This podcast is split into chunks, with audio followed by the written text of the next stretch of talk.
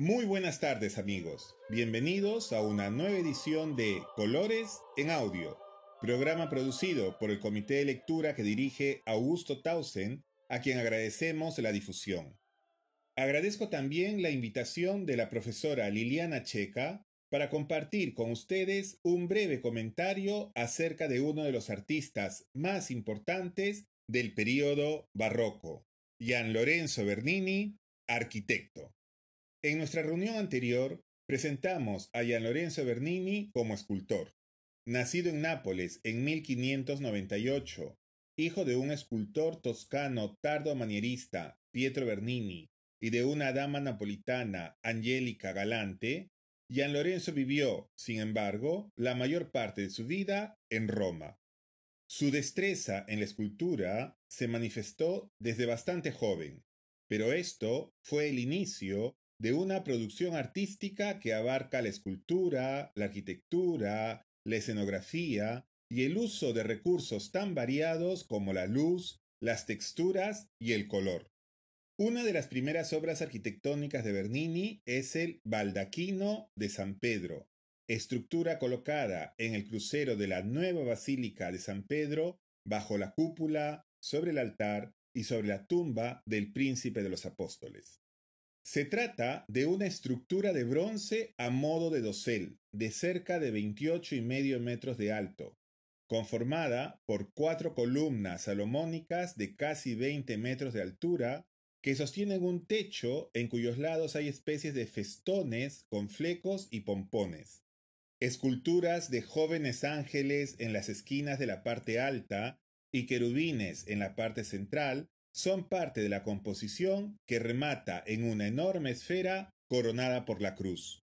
En la parte interior del techo aparece una imagen de la paloma que representa al Espíritu Santo irradiando rayos de luz. El baldaquino, iniciado hacia 1623, cuando Bernini contaba con 25 años de edad, tuvo rápidamente gran aceptación y se constituyó en una fuente de inspiración para artistas en gran parte de Occidente, siendo algunos elementos característicos en diversas obras barrocas, como el uso de las columnas salomónicas, los festones o la imagen de la paloma que representa al Espíritu Santo irradiando rayos de luz. Esta obra fue realizada bajo el pontificado del Papa Urbano VIII, Maffeo Barberini, quien ocupó el solio pontificio entre 1623 y 1644. Justamente la familia Barberini comisionó a Bernini la realización de su palacio en la ciudad de Roma. Entre las diversas obras arquitectónicas de Bernini destaca la iglesia de San Andrés en el Quirinal, iglesia del noviciado jesuita de planta elíptica, en la cual Bernini consagra la forma de esta planta que tanto éxito tendría durante el barroco. Bernini diseñó también algunas fuentes que se pueden ver hoy en espacios públicos de la ciudad de Roma, destacando la fuente de los cuatro ríos en la Plaza Navona y la fuente del Tritón en la actual Plaza Barberini. En ellas, expresivas esculturas se relacionan con el agua y constituyen elementos de singular carácter urbano. Bernini trabajó también para el rey de Francia, habiendo propuesto un diseño para el Palacio del Louvre en París, el que no fue ejecutado. Sin embargo, el gran comitente de Bernini fue siempre el Papa.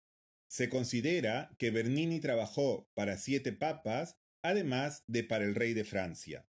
Su obra fue ante todo romana, Además del baldaquino en San Pedro, diseñó y ejecutó, a inicios de la segunda mitad del siglo XVII, la llamada Cátedra de San Pedro, impresionante obra barroca en el ábside de la basílica, donde se incorpora una amplia vidriera de color con la imagen de la paloma como el Espíritu Santo, de la que irradian los rayos de luz entre nubes y ángeles.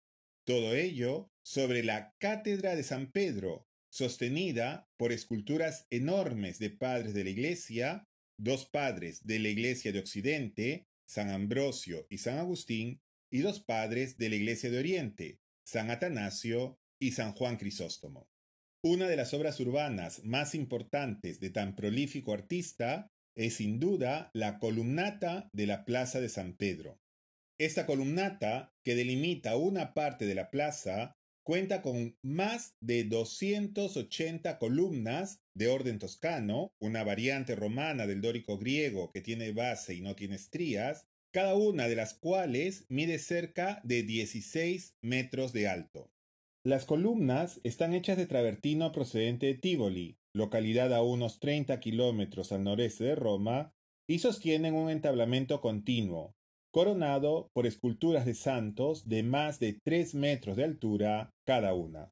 Bernini es sin lugar a dudas uno de los mayores referentes de la arquitectura barroca, y quien contribuyó en gran medida a dar a Roma la imagen barroca que hoy presenta.